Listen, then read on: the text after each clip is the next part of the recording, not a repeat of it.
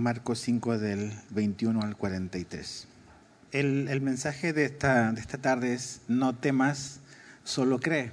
Y eh, muchas veces eh, oímos eh, que la gente te dice, no, tú nada más ten fe, como que, ok, ten fe, todo va a salir bien.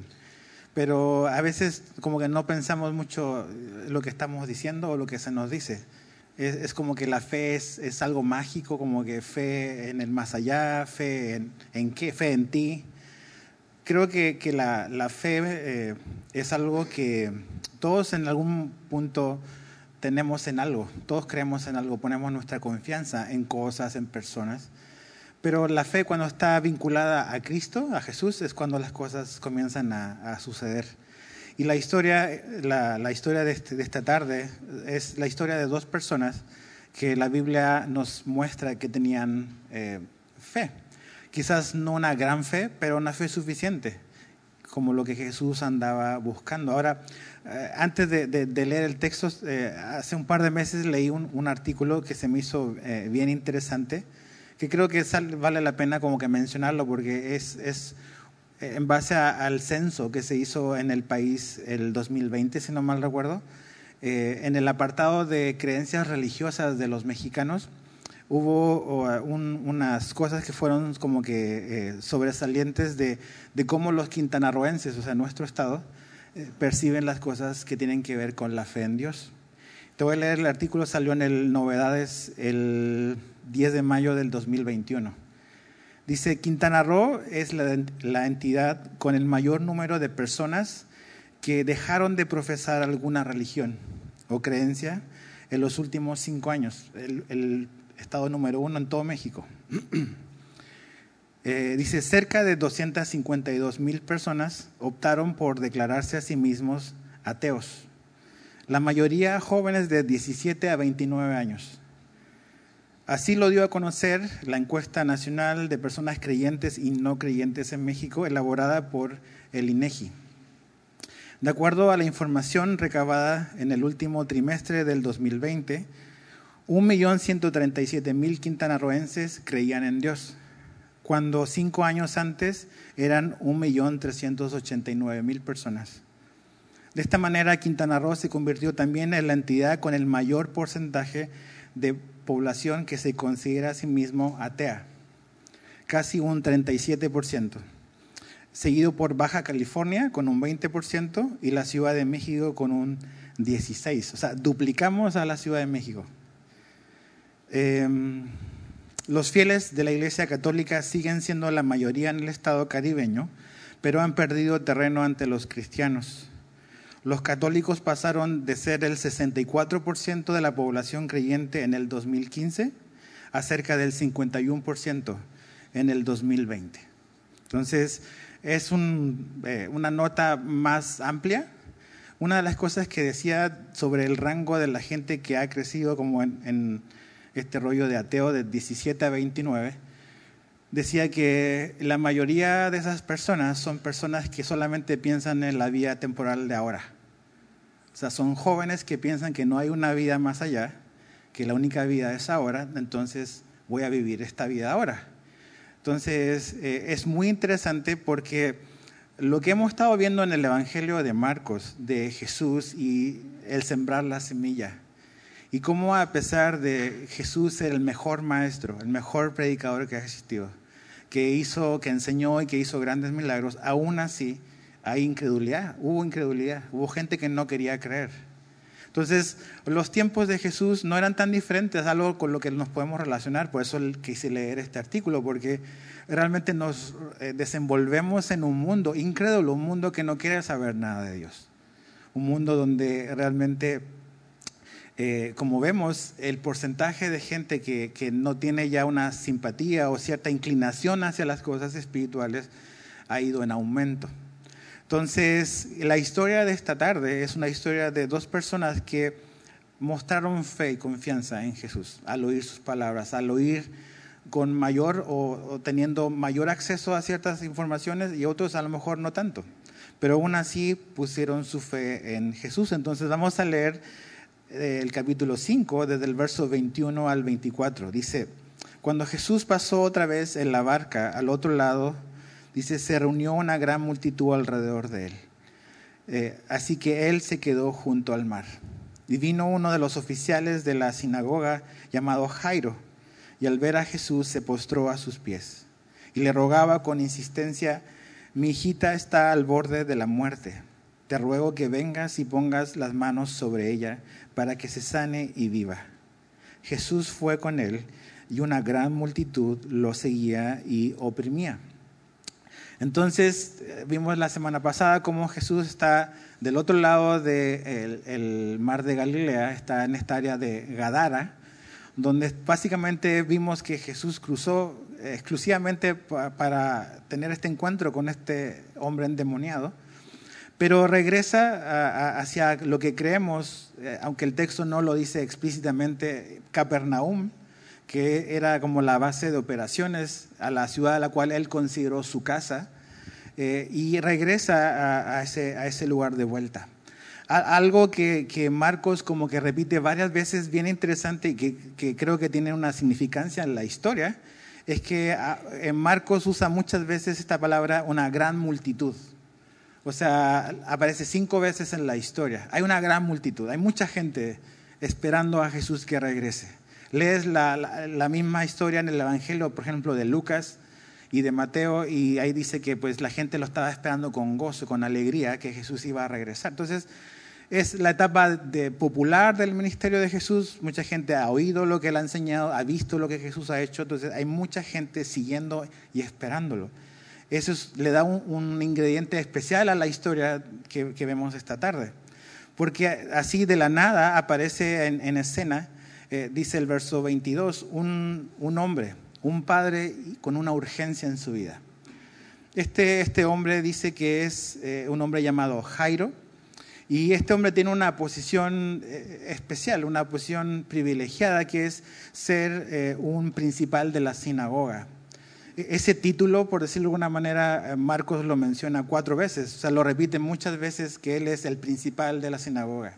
O sea, Marcos está como que marcando, enfatizando un punto, no es cualquier hombre, es un hombre importante en el pueblo, en la ciudad, en Capernaum probablemente, es un hombre que es respetado, que es admirado, que, la gente lo ve como alguien que, que, es diferente al promedio. Entonces, este hombre llamado Jairo es un principal de la sinagoga. Eso quiere decir de que Jairo eh, tiene colegas, básicamente, que odian a Jesús, porque es un hombre religioso, es un líder religioso de, de la ciudad. Y hemos visto cómo eh, a pesar de eh, la popularidad y lo que Jesús ha enseñado y ha hecho, hay mucha resistencia del sistema religioso judío hacia, hacia Cristo. Entonces, Jairo es de ese mundo, o sea, es parte de, de, esa, de ese grupo de gente que es hostil a Jesús. Pero si recuerdas hace un par de meses atrás, cuando estudiamos el capítulo 2, cuando Jesús entra a la sinagoga de Capernaum, Jesús estaba enseñando y enseguida también hace algo sobrenatural, libera a un hombre endemoniado. Y dice que después de que Jesús hizo eso en la sinagoga de Capernaum, la gente estaba asombrada de lo que Jesús enseñaba, la autoridad que él tenía, pero también la gente estaba asombrada del poder que tenía Jesús. Ahora, entre esa multitud estaba Jairo. Él es el líder de la sinagoga. O sea, es imposible que él no hubiese estado. O sea, si yo algún día, eh, o cuando invitamos a personas acá, yo quiero escuchar lo que, lo que la persona enseña aquí.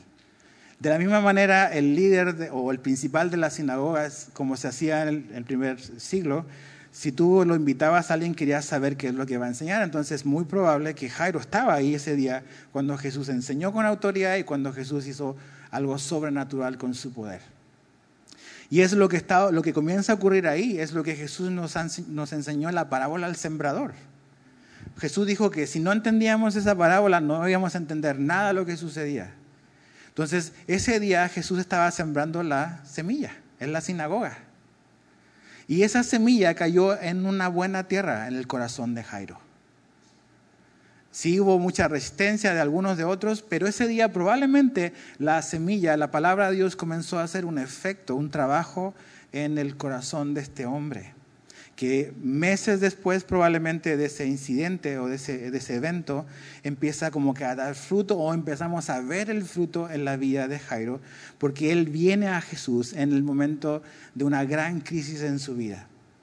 Y la actitud con la que él viene es importante porque siendo el oficial o el hombre importante que él era, y siendo parte de un grupo hostil hacia Jesús, lo que él hace es bastante llamativo. Dice que llegó y se postró delante de Jesús.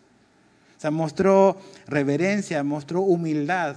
Un principal de la sinagoga, de este grupo que básicamente es hostil en contra de Jesús. Entonces creo que eso es importante porque eh, muestra el corazón que tiene Jairo y la actitud que tiene ya hacia Jesús. O sea, dice, el sistema en el que yo estoy no me, no me sirve, no me da esperanza en este momento donde ya no tengo muchas esperanzas. Todos mis contactos, todo lo que he aprendido no es suficiente. Necesito algo más en este momento tan difícil que estoy pasando con, con mi hija. Y viene a Jesús. No va con los líderes del judaísmo a Jerusalén. No tiene tiempo para eso. Él viene y se presenta ante Jesús humildemente. Y dice que le rogaba y le rogaba que, si, que él fuera y que si tan solo él tocaba con su mano y imponía sus manos sobre su hija, su hija iba a ser sana. ¿Qué es eso? Eso es fe. Jairo tiene fe. Tiene fe en Jesús. Entonces la semilla empezó a hacer efecto en su corazón. En este hombre, por eso a veces Tú veías a los fariseos, a los líderes religiosos como hostiles y dices, no hay esperanza para ellos. Había esperanza para algunos de ellos. Jairo es uno, Nicodemo es otro, José de Arimatea es otro que también la semilla hizo, cayó en buen, buen terreno. Entonces, la actitud de Jairo de postrarse es una actitud, él no está pensando en el que dirán, es, es un hombre importante en la ciudad. Pero él no está preocupado en qué dirán los demás, en cómo me voy a ver, en qué van a opinar de mí. Él viene a Jesús con toda humildad, pero también con una expresión de fe. Y es lo que Hebreos 11.1 nos dice, que la fe es la certeza de lo que se espera. Es la convicción de lo que no se ve. Yo no sé si la fe de Jairo era una super fe, no creo que era una super fe, pero era un hombre que estaba expresando fe y confianza en Jesús. Ahora, él tenía un gran problema. Hasta este momento es un problema grande, grave, y es que básicamente su hija está enferma. De hecho, está al borde de la muerte. Está al borde de la muerte. Y como vamos a leer al final de la historia, y es un dato interesante curioso, su hija tiene 12 años. Y la mujer que viene después ha estado 12 años enferma. Entonces, esta niña nació cuando la mujer que va a aparecer en escena ha estado enferma por la misma cantidad de años. Cómo se cruzan las historias, ¿no? Entonces, su problema es, es grande. Y te imaginas, o sea, ¿qué, ¿qué, pensaría Jairo de cuál será la respuesta de Jesús a mi, a mi petición? No, me va, a decir que no, me, me va a correr. O, o sea, yo soy parte de la sinagoga y no hemos sido muy amables con Jesús. Eh, entonces, ¿cómo va a reaccionar Jesús ante muestras de fe? ¿Jesús mostrará interés, tendrá algún tipo de interés en un hombre como Jairo? La respuesta de Jesús nos muestra de que sí. Dice que él fue, accedió. Accedió a ir con, con Jairo. Dice Jesús fue con él, el verso 24. Y Marcos agrega un dato otra vez que él está enfatizando. Y una gran multitud lo seguía y oprimía. entonces Jesús accede y va. Ahora, lo que Jairo, a lo mejor, no sé si él está vislumbrando o viendo, pero va a tener un retraso. Hay mucha gente. No son grandes avenidas las, avenidas de Capernaum. Son calles estrechas, las calles están atiborradas de gente, no puedes pasar. Eso va a implicar un retraso. No sé si te ha pasado cuando vas a una junta importante y está el tráfico así como aquí la, aquí la Nichupté la semana o la avenida Las Torres, dices, no, ya llegué tarde, ya, me van a descontar, ya me van a regañar, ya no llegué a la junta, porque hay un atraso en el camino. Y va a haber un retraso en el camino de Jairo, pero Dios, y pero Jesús creo que va, lo va a permitir para enseñarle y para reforzar algo en el corazón de Jairo. Entonces, verso 25 dice, había una mujer que padecía de flujo de sangre por 12 años. Había sufrido mucho a manos de muchos médicos y había gastado todo lo que tenía sin provecho alguno, sino que al contrario, había empeorado. Entonces, imagínate, ya Jesús va con Jairo, Jairo va contento probablemente porque Jesús accedió a, su petición, vamos a la casa, pero se encuentra con el tráfico. Y, su hija está grave, está agonizando, está por, por morir. Y aparece en escena y la historia de Jairo se pone como en un stand-by, en un retraso. Aparece esta mujer que está viviendo un tiempo desesperante. Y básicamente su vida es una tragedia, pudiésemos decir, porque tenía muchos problemas. Primero, el problema médico. ¿Cuál era su problema médico? Dice que tenía eh, básicamente una especie de hemorragia interna constante. Eh, y no solamente eso, sino que dice que esto había sido por un tiempo prolongado. Dice que eran 12 años, 12 años padeciendo de eso. Y los doctores no, habían, la, no le habían servido. Dice que muchos de ellos realmente no le habían ayudado, se habían aprovechado. No todos, pero varios de ellos, o muchos de ellos. Ese era su problema médico. Eso la había llevado a algo más. Su problema de salud derivó en un problema económico también, porque el texto nos dice que había gastado todos sus recursos en, su, en tratar de buscar alivio de su problema eh, de salud.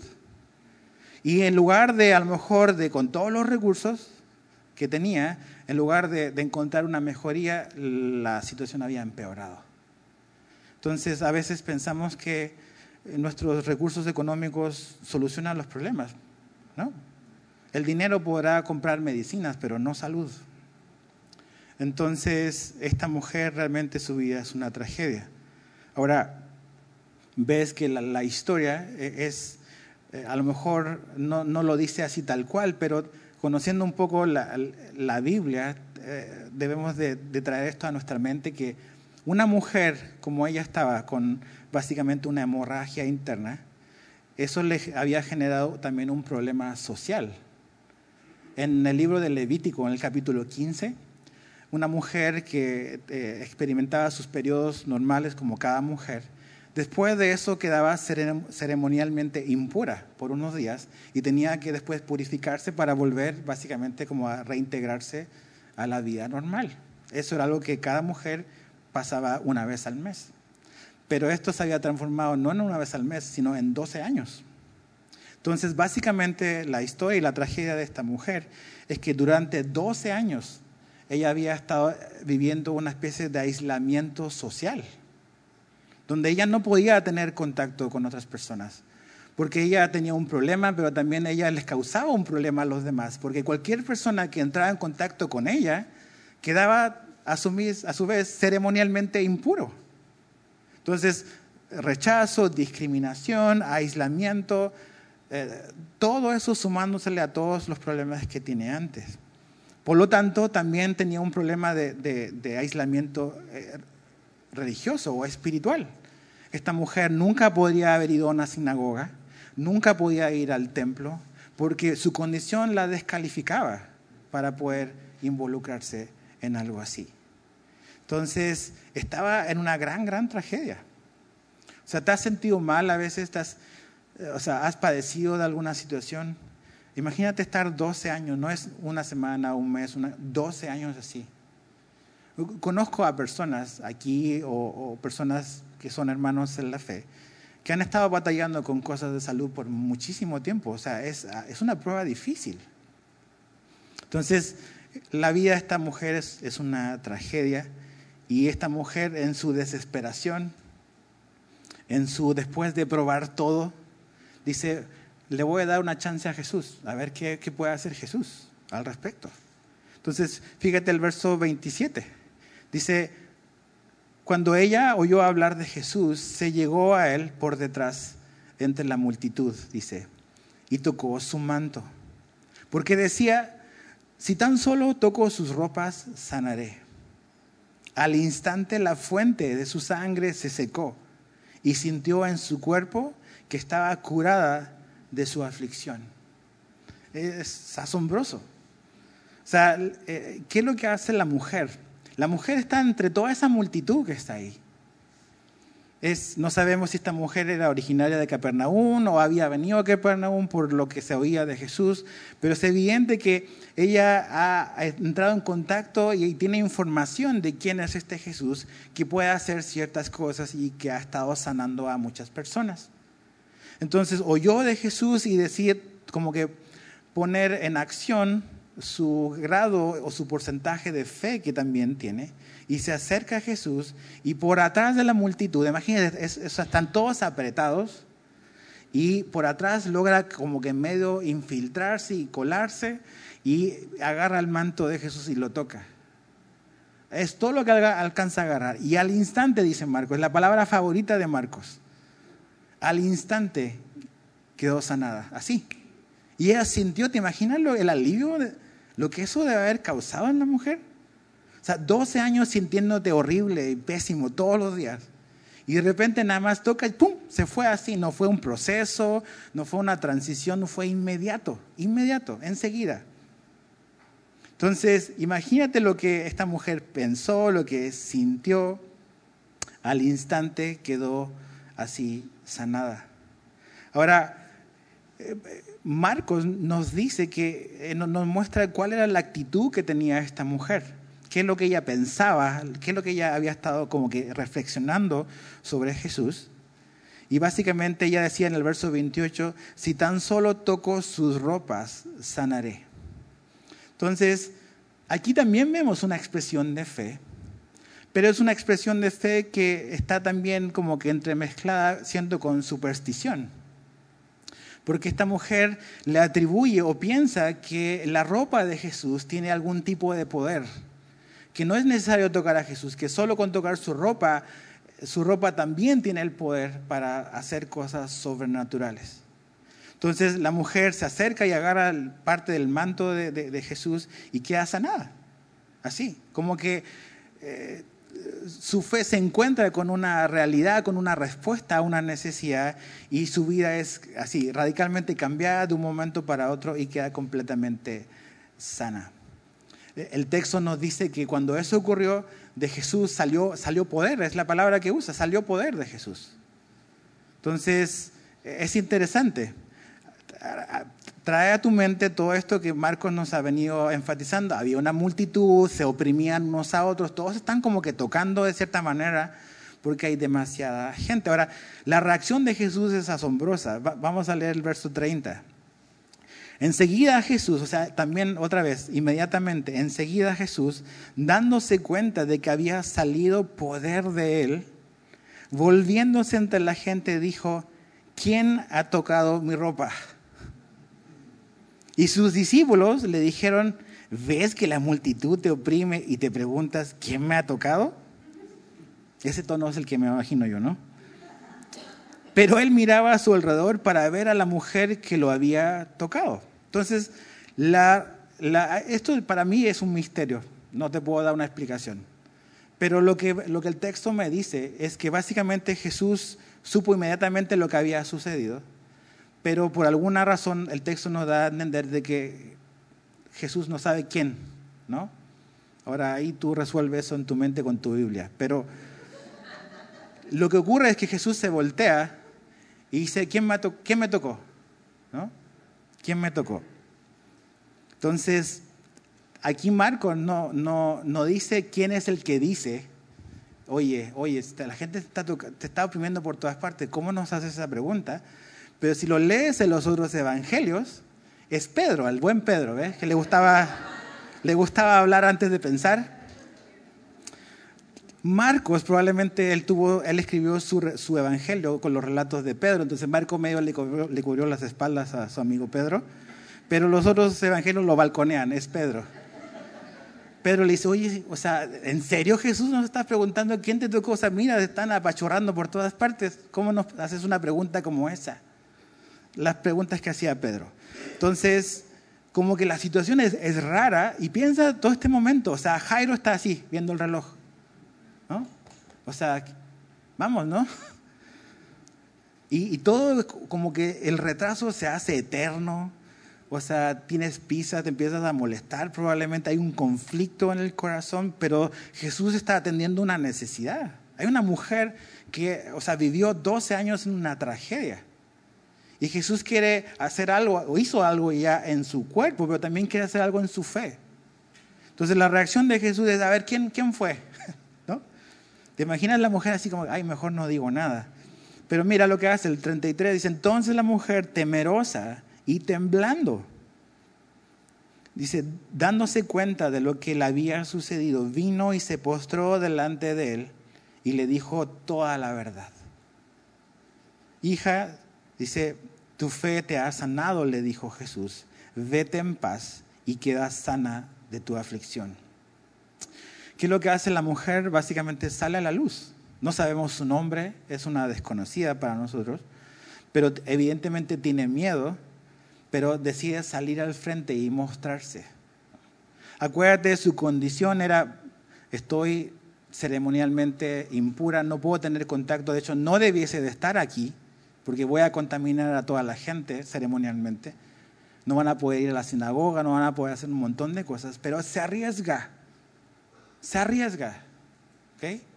No está así como que ya, no está en un punto en su vida de decir, bueno, voy a darle chance más un año un mes más a ver si la cosa mejora. Está desesperada. Entonces, ¿qué haces tú? ¿Qué hago yo cuando estamos en un punto de desesperación? ¿Vamos a seguir probando un montón de métodos? Vamos a seguir probando aquí, allá, allá. O sea, hay un punto donde dices, ya toqué fondo, o sea, nadie me puede ayudar, solo Dios me puede ayudar. ¿Cuánto nos demora, cuánto nos tarda llegar a ese punto? A lo mejor estamos medios atribulados, pero todavía no lo suficientemente atribulados o afligidos para depender solo de Jesús. ¿Cuánto tiempo tiene que ocurrir para que nuestra única opción, que es nuestra única opción, sea solo Jesús? Esta mujer ya cruzó todo, es su último recurso. Ya lo probó de todo, en todo le fue mal, no le han ayudado en lo absoluto, le ha ido peor. Entonces esta mujer ocurre y muestra un poco de fe con superstición, le llamo yo, y algo ocurre. Entonces, yo creo que Jesús le dice, a ver, ¿quién es? Quiero, quiero que te identifiques, porque me da la impresión que lo que Jesús quiere hacer es como rectificar su fe, su fe, ¿no? Mezclada con cosas que no debe de, tener.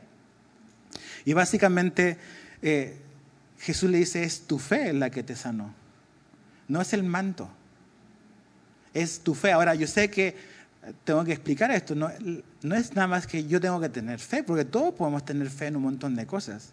Es cuando la fe se conecta con Jesús, cuando suceden las cosas. No es nada más tener fe. Yo puedo tener fe en un montón de objetos, en un montón de cosas, eso no va a cambiar lo absoluto, ninguna realidad. Pero es cuando la fe se conecta con el poder, la fuente de poder que es Jesús, cuando las cosas suceden. En este caso ocurrió algo que ella esperaba. Entonces es importante entender que Dios y Jesús tienen el poder para hacer absolutamente lo que Él quiere, pero Él también anda buscando en nosotros que tengamos confianza en Él. O sea, Dios y Jesús no actúan nada más a través del vacío, hay un vínculo, hay, un canal por el cual lo que Dios quiere se descarga o se traspasa a nosotros y ese vínculo y ese ducto es la fe. Porque si nada más hubiese sido el manto, el mágico, y Jesús solamente da poder para todos, toda la gente que lo estaba oprimiendo a Jesús hubiese quedado sana. Por eso Marcos enfatiza mucho que había una multitud que oprimía a Jesús, porque era un espacio reducido donde todos estaban empujando.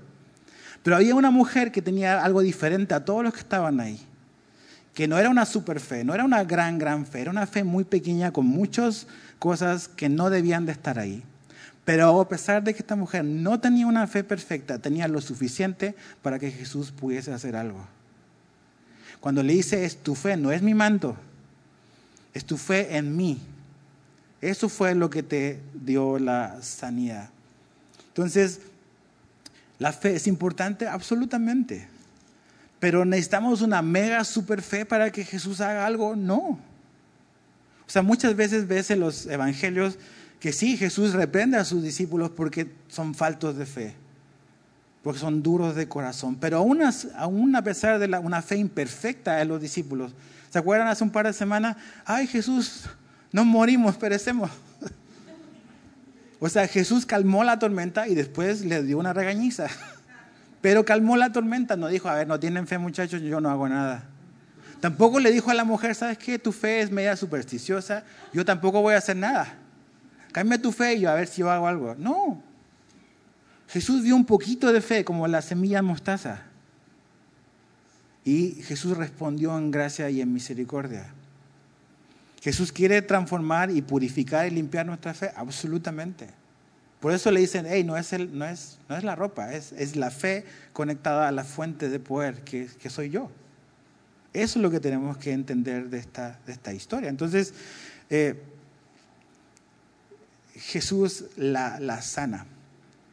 Jesús le quita de ella esta pesadilla eh, durante 12 años.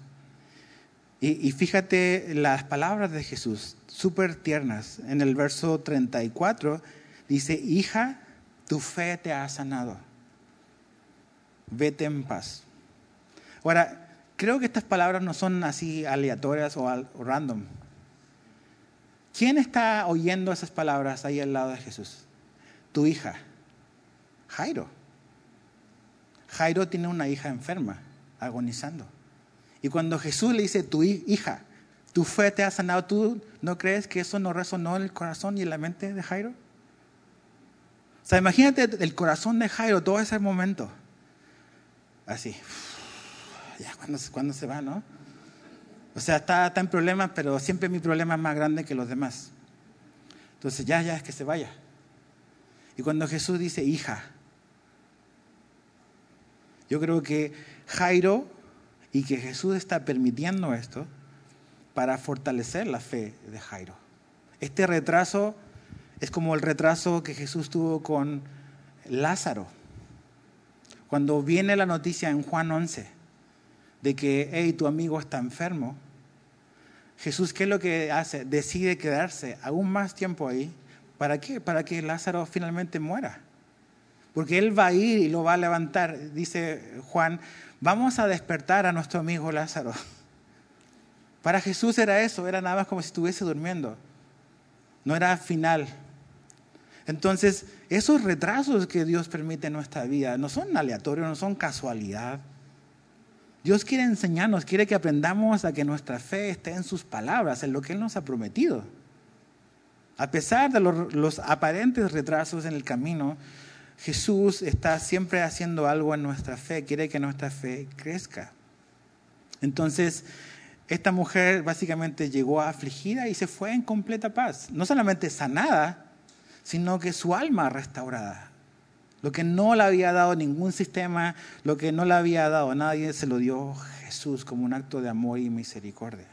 Ahora, verso 35 al 37 dice, mientras él estaba todavía hablando, vinieron unos enviados eh, de la casa del oficial de la sinagoga diciendo, tu hija ha muerto, ¿para qué molestas aún al maestro? Pero fíjate la interrupción de Jesús o la intervención de Jesús. Pero Jesús, oyendo lo que se hablaba, dijo al oficial, ¿a quién le está hablando? No le está hablando a la multitud, le está hablando a Jairo Dice, no temas, cree solamente. Jairo, mírame. Hey, mira para acá. No temas, cree solamente. Entonces, este retraso en la mente de Jairo, como probablemente en nuestra mente los retrasos, son fatales para nosotros. Básicamente la situación es que ya la hija murió, lo que era difícil ahora ya es imposible o sea, que si antes estaba complicada la cosa, ahora ya no hay nada más que hacer. Entonces, yo me imagino a Jairo batallando con eso, y tú y yo batallando con lo mismo. Cuando algo pasa, dices, no, mientras más tarde, Dios, la cosa se va a empeorar y después no va a haber solución. ¿Qué va a hacer Dios? ¿Qué va a hacer Jesús al respecto? Ya, mejor que haga ahora porque antes de que se vuelva imposible. Entonces, eso o sea, nuestras aflicciones y nuestras tribulaciones muchas veces son un indicador de en qué Jesús creemos, ¿no? Puesto esta historia no tiene quizás tantas aplicaciones. Creo que lo que lo que Marcos quiere hacernos ver es tenemos que conocer a Jesús, quién es él, qué es lo que él es capaz de hacer, cómo es él, cómo él actúa ante el sufrimiento y el dolor, cuáles son sus capacidades. Nada más es Jesús es un buen maestro y no tiene la capacidad de revertir las cosas, o sí. Entonces, eh, básicamente, o sea, le dicen, ya, ya no molestes al, al, maestro. O sea, le están diciendo, ¿sabes qué? Ya llegó la muerte y nadie puede solucionar la muerte. Entonces, volviendo al estudio de los jóvenes entre 17 y 29 años, que dicen, no, eso de la religión no. La razón que da esta socióloga a la cual entrevistaban decía que la gente joven no piensa en las cosas eternas nada más quiere una gratificación temporal ahora, porque piensa que esta vida es la única vida que se tiene. ¿Qué vas a hacer cuando estés en tu lecho de muerte? ¿Quién te va a rescatar ahí? Tienes que pensar. O sea, ¿cuál es nuestro origen? ¿Cuál es nuestro propósito? ¿Cuál es nuestro destino? ¿Eres producto del azar? Eso es naturalismo darwiniano. Estamos aquí porque por una coincidencia, nacimos de la nada, pues no hay ningún propósito realmente. A lo mejor ahora lo ves como algo razonable, pero no tiene nada razonable. Aparte, no te da ningún tipo de esperanza. Entonces, ¿quién va a estar ahí cuando te pasan estas cosas? ¿Darwin?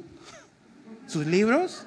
Yo he ido a los hospitales y ahí no veo en las, las camas de los enfermos libros de Darwin ni, ni nada, ningún ateo. Porque no te sirve en ese momento. Veo Biblias ahí, gente orando. Entonces, tienes 17 y 29, piensa en esas cosas. Entonces, ok, es, es una tragedia, ya la cosa es, es, irreparable, pero Jesús le dice, hey, no temas. Y la conjugación del verbo es, no temas, sigue creyendo. Sigue creyendo, esa es la conjugación del verbo. Es continúa creyendo. Entonces, este hombre, en un comienzo, cuando la cosa estaba grave, estaba en una crisis, tenía fe en Jesús. Ahora, cuando la cosa se puso imposible, ¿va a seguir teniendo su fe en Jesús o no? Cuando las cosas se ponen complicadas, podemos mostrar a lo mejor un poco de fe, pero si se ponen imposibles, ¿vas a seguir confiando en tu Señor o no? Creo que esto nos, nos, confronta con nuestras actitudes y nuestras, eh, como que, convicciones respecto a, quién es Jesús y a lo que Él puede hacer. Entonces, fue bueno que Jairo mostrara fe en Jesús en un tiempo difícil. ¿Lo va a mantener o va a dudar? ¿O va a cambiar? ¿O se va a echar para atrás? Por eso Jesús le dice a él, hey, mírame, sigue creyendo, sigue creyendo. Verso 38 al 39. Perdón, 35 al 37. Mientras eh, ah, no, perdón, 37. Y no permitió que nadie fuera con él, sino solo Pedro y Jacobo y Juan, hermano de Jacobo. Fueron a la casa del oficial de la sinagoga y Jesús vio el alboroto y a los que lloraban y se lamentaban mucho. Cuando entró les dijo, ¿por qué hacen alboroto y lloran? La niña no ha muerto, sino está dormida. ¿Qué es lo que Jesús encuentra en la casa? Una familia destrozada, una niña muerta, eh, una casa alborotada. Eh, dice que hay esta gente que está lamentando y llorando. Eh, la cultura, la tradición en el Medio Oriente es que cuando alguien fallecía, se contrataban o llegaban personas que son básicamente, no sé cómo llamarles, como llorones profesionales, no sé cómo se dice, pero básicamente iban a la gente y tú les dabas, les pagabas y estaban ahí como que pues alguien vino a despedirse del difunto y están llorando y todo. Una cosa horrible, o sea, realmente. Entonces Jesús llega y le dice, ¿por qué están llorando? Imagínate Jesús, ¿cómo que por qué estamos llorando? Entonces dice, no, la niña no murió, la niña está dormida. Entonces, bueno, ¿murió o no murió? Sí, murió. Jesús está usando una metáfora. No es primera vez que lo usa.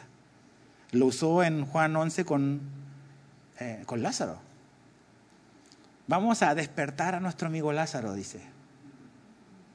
Entonces, evidentemente esta niña está muerta, pero dice, no, no, ella, ella, está, ella está viva. Entonces, imagínate Lázaro, ¿no? ¿A quién le va a creer? Por un lado, él tiene fe y Jesús le dice algo, pero también los otros le dicen, no, no, estamos llorando, ya están en el funeral. ¿No? en el velorio. Entonces es como un conflicto, como el conflicto que vivimos todos. O sea, estás en un, mundo así caído, con sufrimiento, con dolor, y, dices las cosas no salen bien, y, pero Jesús te está diciendo, hey, confía en mí, espera, los retrasos son, a veces son buenos, y hay como una lucha. O sea, no, no fue nada sencillo para Jairo esos minutos que se vieron seguramente como horas para él. Entonces, Jesús básicamente le dice, hey, o sea, váyanse, sálganse. ¿Por qué Jesús dice eso? ¿Por qué los, como que los, corre? Fíjate en el verso 40. Creo que esa es la razón. Y se, y se burlaban de él. Pero echando fuera a todos, Jesús tomó consigo al padre y a la madre de la niña y a los que estaban con él y entró. Mi convicción es que Jesús los corrió por esa actitud de burla que ellos demuestran hacia las palabras de Jesús, que Jesús dice, no, ella no está muerta. Ellos se burlan de Jesús. Y ahí es donde está la cosa que yo te digo. La semilla está siendo sembrada. Algunos la, van a recibir y la van a creer. Otros se van a burlar. Entonces Jesús a los que se burlan le dicen, váyanse. Pero los que están creyendo es, quédanse. ¿Se acuerda? Hemos estado hablando después de la parábola del sembrador, esto de que Jesús dijo, al que tiene poco, eso poco se le, se le va a dar más, pero si tú tienes poco y tienes un corazón duro, eso poco lo vas a terminar perdiendo. Entonces Jesús dice, no, váyanse y vamos, aplica un filtro y se queda un grupo muy reducido, los padres y los tres discípulos. Ahora, tú dices, ¿por qué Jesús hará algo, algo así? ¿Por qué eh, dice, váyanse y, voy a hacer esto otro y que nada, solo los que están aquí se enteren de algo así? Mira, leamos el verso, verso 41. Tomando a la niña por la mano, le dijo, Talita cum, que traducido significa, niña, a ti te digo, levántate. Ahí está la palabra, al instante. La niña se levantó y comenzó a caminar, pues tenía 12 años. Y al momento todos, o sea, ¿quiénes son esos todos? Los padres y los tres discípulos se quedaron completamente atónitos. Entonces le dio órdenes estrictas de que nadie se enterara de esto y dijo que le dieran de comer a la niña. Entonces Jesús aplicó este filtro, es, a ver, los que se burlaron se van para se van. Pero los que tienen un poco de fe, vénganse para adentro. Voy a hacer esto delante de ustedes y van a ver lo que va a suceder.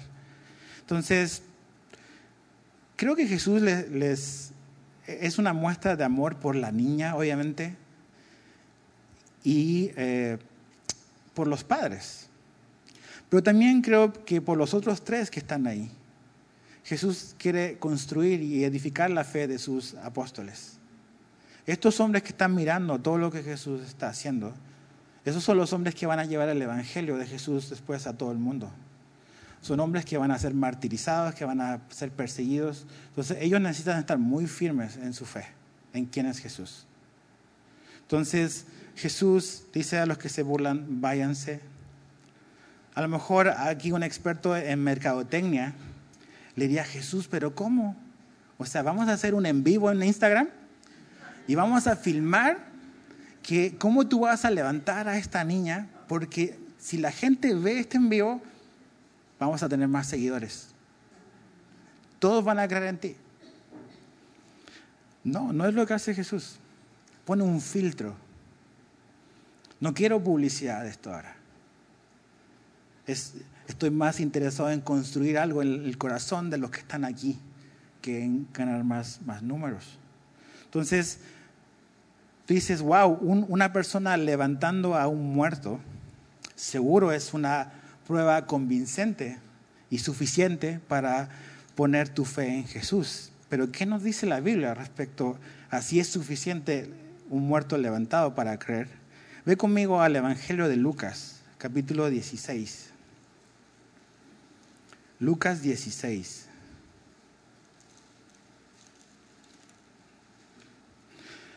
Es la historia de un hombre llamado Lázaro y un rico que no sabemos su nombre. Los dos mueren, uno va al seno de Abraham y el otro va al lugar de tormento. Y en ese intercambio de, del, eh, del, rico que empieza a hablar con, eh, con Abraham, le dice, oye, manda que Lázaro vuelva y le habla, le habla a mis hermanos, porque si Lázaro va y les habla a alguien que vuelve de los muertos, seguro van a creer con una evidencia tan contundente de algo sobrenatural. Dice el 27, entonces él dijo, te ruego pues, padre, o sea, Abraham, padre Abraham, que lo envíes a la casa de mi padre, pues tengo cinco hermanos, de modo que él los prevenga, para que ellos no vengan también a este lugar de tormento. Pero Abraham dijo, ellos tienen a Moisés y a los profetas, que los oigan a ellos. Y el rico contestó, no, padre Abraham, sino que si alguien va a ellos de entre los muertos, se arrepentirán. Pero Abraham le contestó, si no escuchan a Moisés y a los profetas, tampoco se persuadirán si alguien se levanta de entre los muertos. El rico dice, sí, si alguien vuelve y resucita, seguro van a creer y se van a arrepentir. Y Abraham le dice, no, lo que ellos necesitan para creer y arrepentirse ya lo tienen, es la escritura, es la palabra de Dios. Nosotros pensamos de mientras señales más evidentes y más extraordinarias la gente va a venir por millones a, Dios, la Biblia dice no. E, es esta fe que batalla en el sufrimiento, en el dolor, en, el conflicto, que, que no tiene a lo mejor todas las cosas resueltas, pero ha decidido prestarle atención a las palabras de Jesús, creer, a lo mejor no perfectamente como esta mujer, o está batallando quizás como el corazón de Jairo en esta, en esta espera. Esa es la fe que Jesús anda buscando hacer crecer. No es nada más una fe puesta en cosas sobrenaturales, sino en lo que Dios nos tiene que decir en su palabra. Por eso Jesús los manda fuera cuando ellos se burlaron de lo que Él dijo, que no, si no está muerta, va a vivir. Entonces, ¿Te acuerdas que yo decía hace un rato que la actitud con la que venimos a Jesús y la actitud con la que venimos a la palabra de Dios es muy importante? Tú puedes agarrar la Biblia y empezar a leer la Biblia, pero si, tú y yo no tenemos la actitud correcta, no vamos a aprender absolutamente nada. Solo vamos a tener un montón de información, pero nuestra vida no va a ser cambiada, no va a ser transformada. Pero si yo vengo a Jesús, a pesar de con todas mis dudas y con todas las imperfecciones de mi fe, pero con un corazón humilde, yo estoy en buen lugar, en un buen terreno, para que mi fe pueda crecer y encontrar las respuestas que Jesús tiene, tiene para mí. Entonces Jesús dice que le dijo a Talita Cum, volviendo ahí a, Marcos, que significa, niña, a ti te digo, levántate. Esa palabra talita cum es arameo, no es hebreo ni es griego, pues eso Marcos lo tiene que traducir. El arameo es el lenguaje que los judíos hablaban en el primer siglo. Es un lenguaje de calle, un lenguaje común. Y, lo que, y me gusta porque, o sea, imagínate hacer resucitar a un muerto. Eso ya es como que está fuera de nuestra capacidad de razonar. Pero me encanta la forma en que Jesús lo hace. Simplemente le dice, oye niña, levántate. Esa palabra en arameo es la manera en que las mamás le decían a sus hijos, hey, ya levántate, es, hora de despertarnos en la mañana. Imagínate, o sea, son palabras comunes, pero con un poder extraordinario detrás. Y palabras súper tiernas, aparte de Jesús. Hey, niña, levántate. Y pum, abrió los ojos, así, al instante. Entonces, ¿quién es Jesús? Como terminamos el capítulo 4, ¿quién es este hombre? ¿Es un, solamente un buen maestro que enseñó buenas cosas o es más que eso? Es más que eso. ¿Qué es lo que hemos visto en Marcos hasta ahora? Jesús es victorioso sobre la enfermedad. Jesús es victorioso sobre la naturaleza. Jesús es victorioso sobre los demonios. Ahora, el último rival ¿Será que Jesús pueda con la muerte? Jesús es victorioso sobre la muerte. Entonces dices, ok, este Jesús que hace todas estas cosas es el mismo Jesús en el que creemos y el que está con nosotros hoy. Entonces, ¿por qué tenemos miedo? Y me estoy hablando a mí mismo de las cosas y las circunstancias que a veces nos toca vivir. Aquí no hay cinco puntos de aplicación para esto, porque no lo hay. No quiero que haya cinco puntos. Sino lo que tenemos que ver es decir, bueno, ¿quién es este Jesús? ¿No? Que pueda hacer todas estas cosas y ocurran. Creo que es, muy importante que nuestra fe pueda ser purificada y ser limpiada de todas estas cosas que, que sobran en nuestra vida. Pero creo que esta historia también nos muestra eso, que a pesar de que nuestra fe no es perfecta, como no lo es en la mayoría de nosotros, eso no es un obstáculo para que Jesús no haga algo. Jesús nos dice que la fe es como esa semilla de mostaza muy, muy pequeña, que puede crecer algo muy, muy grande. Pero tenemos que venir a Él. Él es la fuente del poder.